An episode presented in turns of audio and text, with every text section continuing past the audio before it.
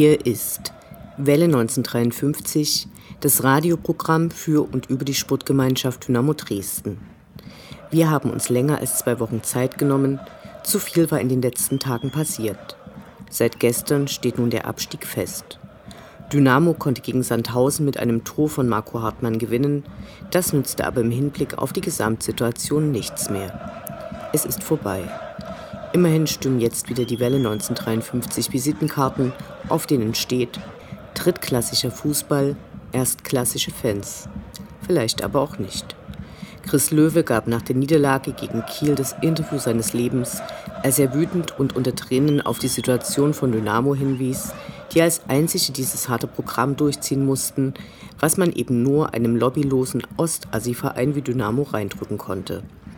Das Interview fand internationale Beachtung.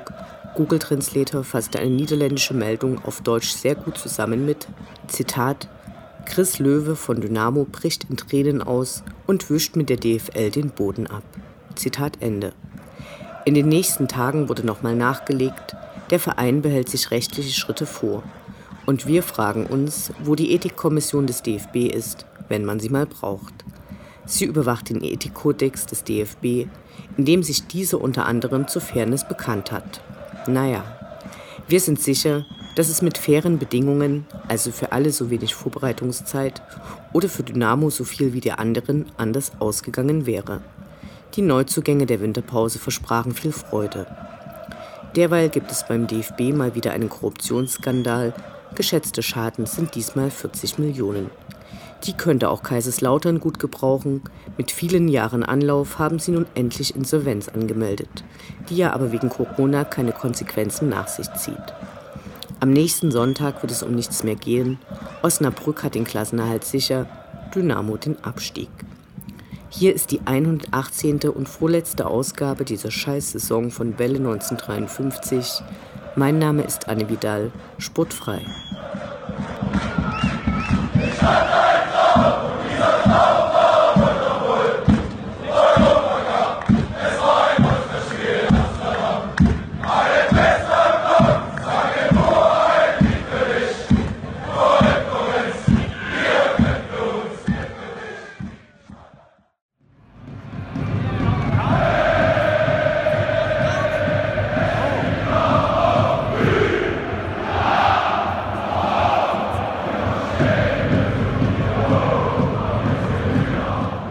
Der Blick zurück. Was ist passiert? Was war großartig? Was hätte nicht geschehen dürfen? Infos zu den absolvierten Liga- und Pokalspielen.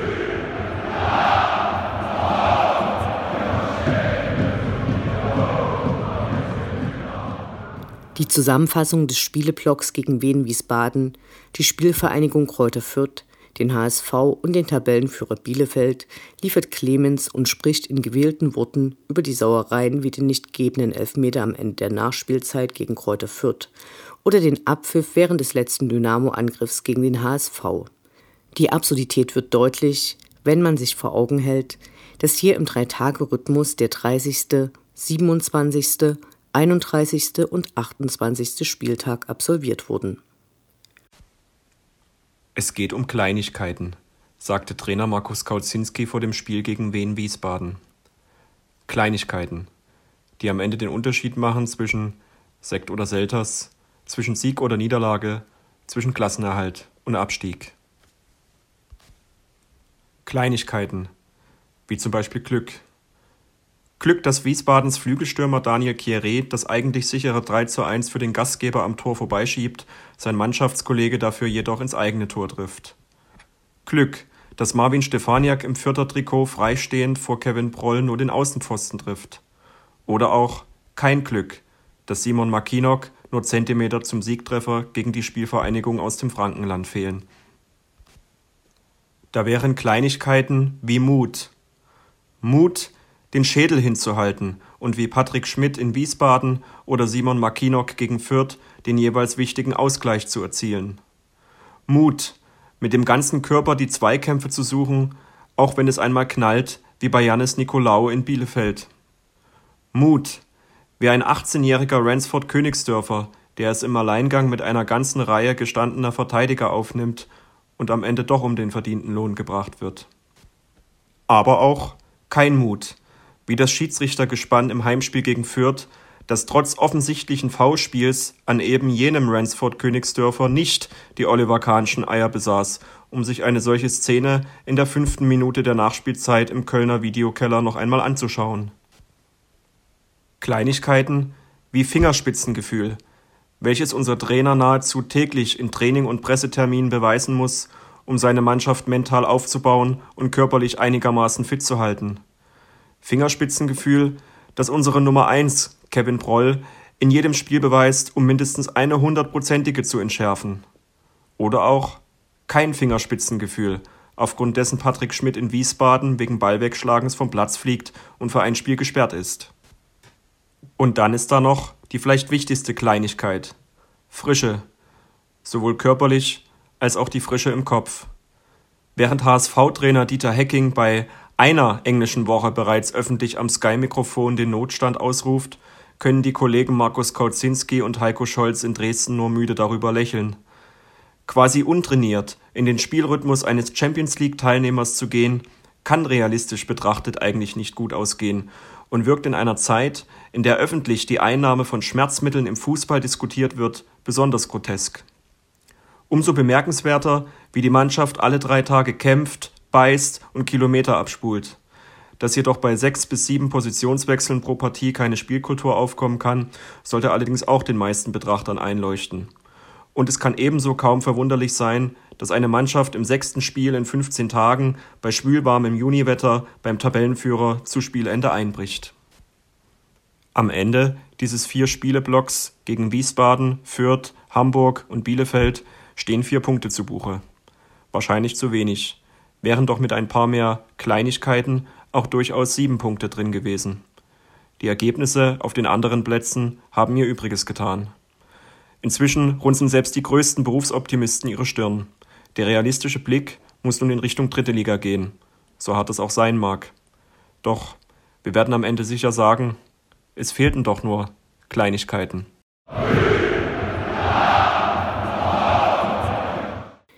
Zweiunddreißigster Spieltag, 18. Juni, Donnerstag 18.30 Uhr, Holstein Kiel gegen die Sportgemeinschaft Dynamo Dresden. Für Dynamo war es die letzte Hoffnung, sich ohne Schützenhilfe anderer Vereine die Chance auf den Ligaverbleib zu sichern. Machen wir es kurz. Wieder wurde die Startformation gleich auf sechs Plätzen geändert. Da kein Training stattfinden kann, ging es nur über den Kampf. Dynamo kam zunehmend besser ins Spiel und spielte Torchancen heraus. Kurz vor Ende der ersten Halbzeit dann der Schock. Yannick Müller musste mit Gelb-Rot vom Platz, die Schlagzahl der Widrigkeiten für die Schwarz-Gelben wurde erhöht und Kiel gelang in der Nachspielzeit vom Halbzeitpfiff der Führungstreffer. Danach sah sich Dynamo lange in der Verteidigungsposition, begann aber wieder nach und nach mit Angriffen, bot dadurch Räume und die Holzbeine erhöhten zum 2 zu 0. Was hätte das für eine Saison mit den Neuzugängen der Winterpause werden können? Die Mannschaft hatte endlich eine Stammformation, die sportlichen Erfolge kamen zurück, der Abstand zu den besseren Tabellenplätzen schmolz. Nach dem Abpfiff und der damit einhergehenden Gewissheit, dass der Klassenerhalt nun nicht mehr aus eigener Kraft möglich ist, sah man Kevin Ehlers mit Tränen in den Augen. Es konnte einem das Herz brechen. Wenige Minuten später wurde Chris Löwe, der ein Spitzenspiel gemacht hatte, zum Führungsspieler, als der er geholt worden war was Trainer Markus Kautzinski in allen Pressekonferenzen erklärt hatte, nämlich dass ein fairer Wettkampf nicht möglich ist, weil nicht trainiert werden kann und die Spieler verheizt werden, war von den letzten Spielkommentatoren zunehmend aufgegriffen worden. Chris Löwe lieferte das so brutal ab, dass es sofort eine virale Welle auslöste. Unter Tränen brach seine Wut auf die Wettbewerbsverzerrungen und die Ignoranz der DFL heraus. Zunächst fragte er, ob das gleiche mit Bayern München oder Dortmund passiert wäre oder ob es nur bei einem lobbylosen Verein wie Dynamo möglich ist und fasste zusammen. Wir sind am Ende die, die den verfickten Preis bezahlen für diesen ganzen Scheiß. Möge Christian Seifert sich dieses Video immer anschauen, wenn er mal wieder versucht ist zu fragen, was der Fußball falsch gemacht hat. Aber das ist natürlich Quatsch. Stattdessen wurde am nächsten Tag Pläne bekannt, dass bei einem möglichen Neustart der ersten Liga zum 11. September die international spielenden Vereine wegen der höheren Belastungen später einsteigen könnten. Ein Statement zur Spielansetzung für Dynamo gab es hingegen natürlich nicht. Für Chris Löwe gab es aber auch gute Nachrichten. Sein Ausbruch werde nicht durch die Sportgerichtsbarkeit belangt. Danke für nichts. 33. Spieltag, 21. Juni, Sonntag 15.30 Uhr, SV Sandhausen gegen die Sportgemeinschaft Dynamo Dresden. Nach der Niederlage in Kiel nun die Partie, bei der ein Erreichen des Relegationsplatzes nur noch mit Schützenhilfe der anderen Abstiegskandidaten möglich wäre. Zwei weitere Spieler fielen mit Muskelfaserriss aus. Diesmal Kevin Ehles und Alexander Jeremejew, Gotzwiedonjo konnte wegen muskulärer Probleme nicht mitspielen. Hinzu kamen die Sperre für Yannick Müller und Andrzej Petrak, trotzdem diesmal nur magere vier Wechsel in der Ausgangsformation. Im Gästeblock hing eine Tapete mit Grüßen an die Mannschaft. Ihr habt gekämpft und gebissen, am Ende vom Verband dezent beschissen. Unsere Werte stolz vertreten, Dynamo wird es immer geben. Kopf hoch, Jungs. Lange stand es 0 zu 0 und so wanderte der Blick auf die anderen Spiele. Bielefeld führte gegen Karlsruhe mit 3 zu 0, Wien Wiesbaden machte leider nicht mit und lag mit 1 zu 0 vorne. Damit wäre Dynamo auch mit einem Punkt abgestiegen. Doch Darmstadt half und ging gegen Wien in Führung. In Sandhausen ging es derweil kürbebetont zur Sache. In der 72. Minute musste Chris Löwe vom Platz, weil er nach einem Foul an sich zurückgetreten hatte. Ab sofort also in Unterzahl. Kurz vor Ende der regulären Spielzeit musste noch einer der Gegner mit Gelbrot vom Platz und Dynamo nutzte die Chance. Kevin Proll auf Janis Nikolaou, der gab auf Marco Hartmann weiter und er machte es. Ausgerechnet er, der auch diese Saison verletzungsbedingt wieder lange fehlte und von vielen schon aufs Altenteil geschoben worden war. Pure Glücksgefühle, große Freude. Aber dann gleich die Nachricht, dass Karlsruhe gegen den Tabellenersten noch zwei Foul-Elfmeter zugesprochen bekommen und ausgeglichen hatte. Scheiß Bielefeld, Fußballmafia DFB. Kurioserweise beendete der Sieg eine unschöne Bilanz. Zum ersten Mal konnte die Sportgemeinschaft in Sandhausen gewinnen.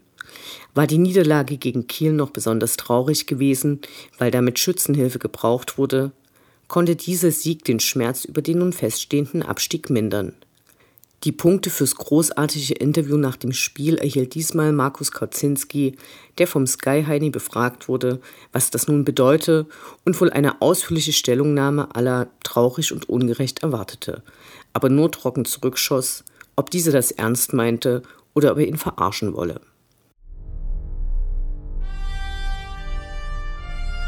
Unendlich sind die Weiten des Universums der Sputtgemeinschaft Dynamo Dresden. Alles rund um die SGD.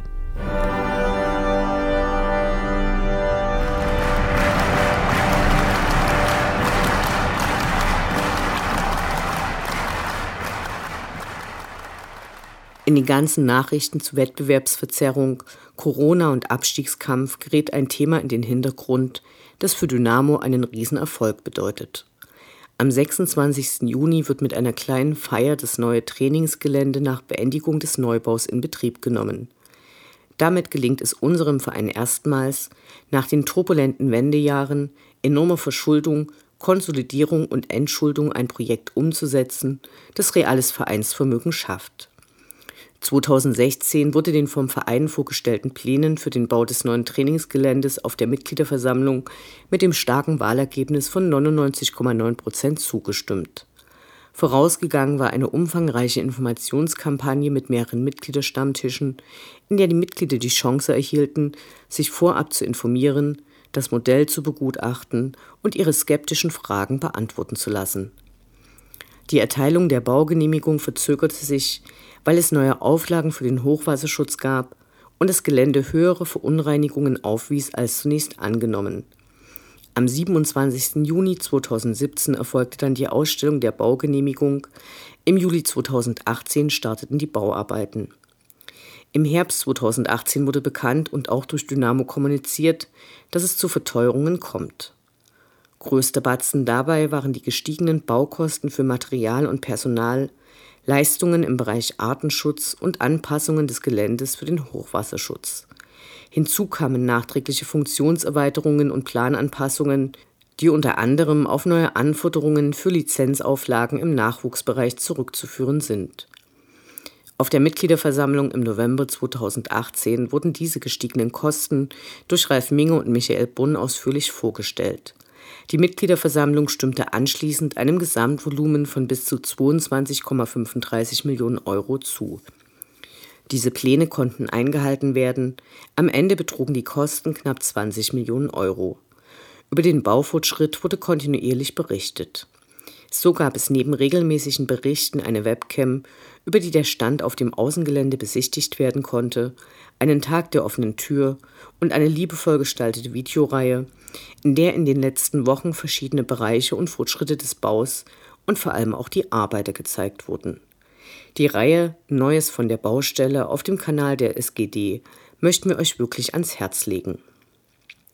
Über Mietkauf mit einer jährlichen Kaufoption zum Ende des Jahres wird das Trainingsgelände mit den Funktionsgebäuden spätestens in 25 Jahren im Besitz von Dynamo sein. Nun werden nach und nach die einzelnen Bereiche in das neue Trainingsgelände umziehen, sodass die Saisonvorbereitung für 2020-21 komplett dort stattfinden wird. Auch einige Mitarbeiter der Geschäftsstelle aus dem sportlichen Bereich werden dann dort zu finden sein. Ein Meilenstein, der den Verein mit Stolz erfüllen kann.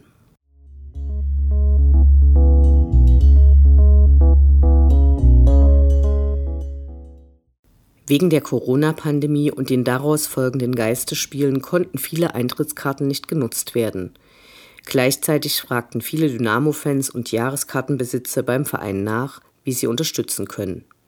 Heraus kam ein recht langwieriges, rechtlich jedoch einwandfreies Prozedere, bei dem Karteninhaber sich auf einer Ticketplattform anmelden und dann für jedes einzelne Ticket festlegen mussten, ob sie dieses spenden oder zurückgezahlt haben wollten. Bis jetzt wurden ca. 39.000 Einzelspiele durch die Besitzer der Karten bearbeitet. Dies entspricht rund 57 Prozent der im Umlauf befindlichen, durch die Pandemie aber nicht nutzbaren Karten. Dabei wurden Dynamo rund 300.000 Euro geschenkt, 345.000 Euro wurden zurückgezahlt. In den sozialen Medien gab es Stimmen, die Unverständnis äußerten, dass die Leute nicht alles spenden, schließlich wäre das Geld ja schon vorher weg gewesen. Dem können wir uns nicht anschließen. Durch die Corona-Pandemie haben viele wirtschaftliche Probleme bekommen, die sich so zumindest ein bisschen abschwächen lassen. Zum anderen gab es ja auch keine Spiele im Stadion zu sehen, für die die Karten gedacht waren. Wichtig ist, dass alle, die ihr für Eintrittskarten oder Jahreskarten gezahltes Geld schnell zurückerhalten oder an den Verein spenden wollen, dies bis zum 30. Juni, also den nächsten Dienstag, auf der eigens eingerichteten Ticketplattform aktiv anzeigen müssen. Das ist aus rechtlichen Gründen nicht trivial. So muss auch bei Jahreskarten für jedes einzelne Ticket doppelt bestätigt werden, wenn man den Betrag ganz oder teilweise schenken möchte. Es gibt aber eine wirklich ausführliche Anleitung auf der Dynamo-Seite. Eine automatische Rückzahlung wird es nicht geben. Stattdessen wird der für nicht bearbeitete Tickets vorhandene Betrag eingefroren, um nachträgliche Forderungen auszahlen zu können.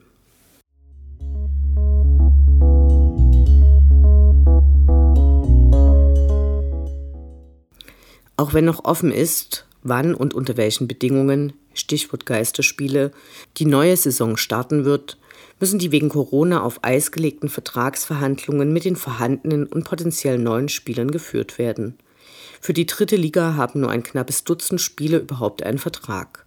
Marco Hartmann hatte schon vor Wochen vorsorglich ab dem 1. Juli Arbeitslosengeld beantragt.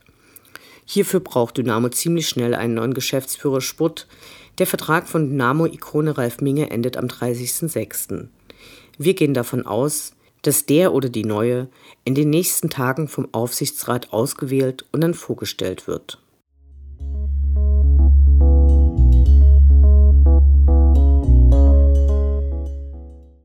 Während die Rechtevergabe für die vier Spielzeiten ab Sommer 2021 im vollen Gange war, kämpfte Dynamo weiter tapfer um den Klassenerhalt. Bis zum 19. Juni gaben Sky, Amazon und Co. ihre Gebote für Verwertungsrechte bei der DFL ab. Heute werden die Ergebnisse der Auktion auf eine Mitgliederversammlung präsentiert. 51 Millionen der noch ausstehenden TV-Gelder für die aktuelle Saison sind schon im Frühjahr im Voraus ausgezahlt worden. Circa 200 Millionen Euro sind noch offen. Diese werden erst nach Erbringung der Leistung überwiesen, so dachten zumindest bis in die vergangene Woche alle Beteiligten. Vor wenigen Tagen verschickte die DFL eine Warnung an die Clubs, für ihre Etats mit weniger Geld zu planen, als dies die meisten Clubs getan hatten. Die Auszahlungen sind noch nicht sicher, und hier zitieren wir die DFL, das Zahlungsverhalten der Partner wird die tatsächliche Höhe bestimmen. Zitat Ende. Mit anderen Worten heißt das, zahlen noch mehr Rechteinhaber nicht oder nur teilweise, wie zum Beispiel Eurosport, wird auch in der aktuellen Saison mit geringeren Einnahmen zu rechnen sein. Die von der DFL versprochenen Einnahmen fließen also wohl doch nicht in voller Höhe. Ein Hauptargument, die drei deutschen Profiligen durchzupeitschen, waren genau diese Einnahmen, um Clubs vor der Zahlungsunfähigkeit zu bewahren. Den größten Preis in diesem makabren Spiel muss kurioserweise Dynamo bezahlen. Während die Spielplaner gewöhnlich penibel auf die Einhaltung von Spielpausen achten, durfte Dynamo am Freitag den Spieltag eröffnen und am Montag beschließen. Normalerweise ein Unding. Auch der Verweis auf die in England üblichen und daher namensgebenden englischen Wochen hinkt gewaltig. Dort ist die Kaderplanung auf das Pensum ausgerichtet und auch auf der Insel steigt kein Team nach nur einer Woche Mannschaftstraining in die Saison ein und muss mit diesem Kaltstart existenziell wichtige und harte Abstiegsendspiele ausführen. Der gesundheitliche Aspekt fällt ebenfalls unter den Tisch. Ein höheres Verletzungsrisiko durch Dauerbelastung und fehlende Regenerationsphasen lässt die Verletztenliste bei Dynamo länger und länger werden. Vor kurzem wurden Ergebnisse einer Recherche zum Einsatz von Schmerzmitteln im Sport von der ARD Dopingredaktion und dem Recherchezentrum Korrektiv publiziert. In einer Umfrage zu diesem Thema bei über 1000 deutschen Amateurfußballerinnen und Fußballern bekannten fast die Hälfte den regelmäßigen Konsum von Schmerzmitteln.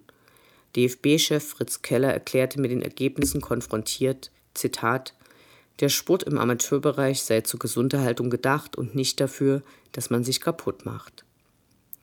Er könnte wissen, dass in dem Premium-Produkt seines Verbandes, der Bundesliga, dieses Problem genauso besteht. Wir wissen nicht, ob aktuell Spieler von Dynamo auch mit Schmerzmitteln hantieren und diese missbräuchlich verwenden. Der Ex-Dynamo Dani Shahin hat im Fernsehen erklärt, in seiner gesamten Karriere Schmerzmittel genutzt zu haben um seine Leistung abrufen zu können. Wir hoffen, dass keiner der aktuellen Spieler zu solchen Mitteln greift oder sich schwer verletzt, nur weil irgendwelche Heinis der DFL ihr Baby auf Gedeih und Verderb durchprügeln. Der Gedanke eines fairen Wettbewerbs stellt sich unter diesen Umständen sowieso nicht. Uns Dynamo-Fans wurde schon mancher Mist aufgebürdet. Wie Verband und Liga unseren Verein in der Corona-Krise behandelt haben, werden wir nicht vergessen. So wirkt die Kriegserklärung an den DFB in Karlsruhe fast wie eine Vorhersehung für kommende Zeiten. Die Mannschaft und Funktionsträger des Vereins jammerten öffentlich nicht rum und stellten sich der Aufgabe. Was sollten sie auch anderes tun? Kurzzeitig wurde der SGD eh schon unterstellt, sich mit Hilfe des Virus den Klassenerhalt zu sichern. Ein Vorwurf, der übrigens auch Werder Bremen gemacht wurde. Warum wurde Dynamo nicht mehr Zeit zur Vorbereitung und Absolvierung des Restprogramms gegeben? Die anderen großen europäischen Ligen werden ihre Wettbewerbe Wochen nach den deutschen beenden. Der Europapokal wird erst im August ausgespielt. Eine weitere Verschiebung der Spiele nach hinten wäre in Deutschland durchaus möglich gewesen. Vermutlich weiß selbst in der DFL niemand so genau, warum sie ihren Zeitplan so unbedingt einhalten wollten aber natürlich wollen sie sich vor den enormen Aufwänden drücken, die gedroht hätten, wenn die Saison länger als bis zum 30. Juni gedauert hätte, zu diesem Zeitpunkt aber viele Verträge auslaufen. Letztlich hat nur Dynamo ein derart krasses Programm reingedrückt bekommen. Alle anderen Mannschaften, für die es noch um etwas ging, konnten länger trainieren und hatten mehr Zeit zwischen den Spielen. Wir hofften und wünschten, dass Dynamo die Mission Impossible trotz der widrigen Umstände schafft. Nun ist klar, daraus wurde nichts. Umso größer ist die Wut auf den Verband. Verbrechen und Strafe. In dieser unbeliebtesten aller Rubriken, die hoffentlich nicht oft gesendet wird, geht es um neue Strafen, verhängt gegen die SGD.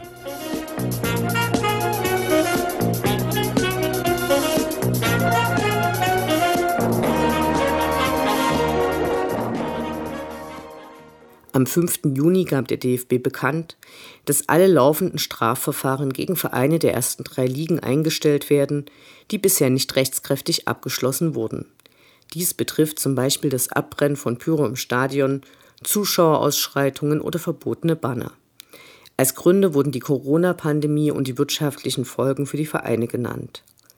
Die letzten Strafen für das vergangene Jahr für Dynamo hatte das DFB-Sportgericht Ende Januar verkündet und dem Verein Bußgeldbescheide über 89.900 Euro für die sagenhafte Pyroshow beim Pokalspiel in Berlin sowie über rund 21.000 Euro für Verfehlungen beim Spiel gegen Wien Wiesbaden und Nürnberg zugestellt. Straffrei bleibt somit die Pyro bei der großartigen D-Team-Choreo beim Spiel gegen den Karlsruher SC sowie die Ausschreitungen beim Spiel gegen St. Pauli am 14. Februar in Hamburg. Hier hatte es keine richtige Fantrennung gegeben. Stattdessen einheimische Fans über den Gästen. Es wurde gespuckt, es gab Becherwürfe, teils leer, teils voll, auch von Pisse wurde berichtet. Ein Mob aus dem Gästebereich griff daraufhin den darüber gelegenen Heimbereich an. Es gab verletzte Ordner und Polizisten. Der Torwarttrainer der Paulianer hatte damals gleich den Ligaausschluss von Dynamo gefordert. Der Verein gab eine ausführliche Stellungnahme ab, die den Hamburgern organisatorische Versäumnisse bescheinigte. Hier hätte das DFB-Sportgericht sicher einen fetten Strafbescheid ausgestellt. Dass der Verzicht auf diesen jedoch die fehlenden Zuschauereinnahmen nicht kompensieren kann, ist klar. Ebenso klar ist, dass im Zusammenhang mit den Vorgängen in Pauli eingeleitete Strafverfahren der Polizei und Staatsanwaltschaft weiter verfolgt werden. Es hatte damals mehr als 20 Verhaftungen gegeben.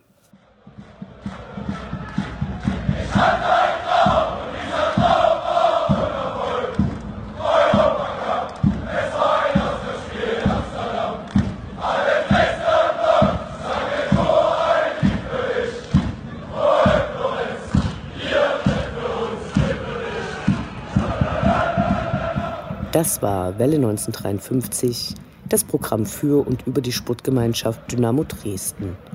Eine neue Sendung über die SGD, uns, die Fans und alle Neuch und Widrigkeiten auf dem Weg zum Europapokal gibt es in zwei Wochen bei Coloradio und zum Nachhören im Internet auf welle1953.net als Podcast, den ihr selbstverständlich abonnieren könnt, um keine Sendung zu verpassen. Mein Name ist Anne Vidal. Auf Wiederhören bis zum nächsten Mal.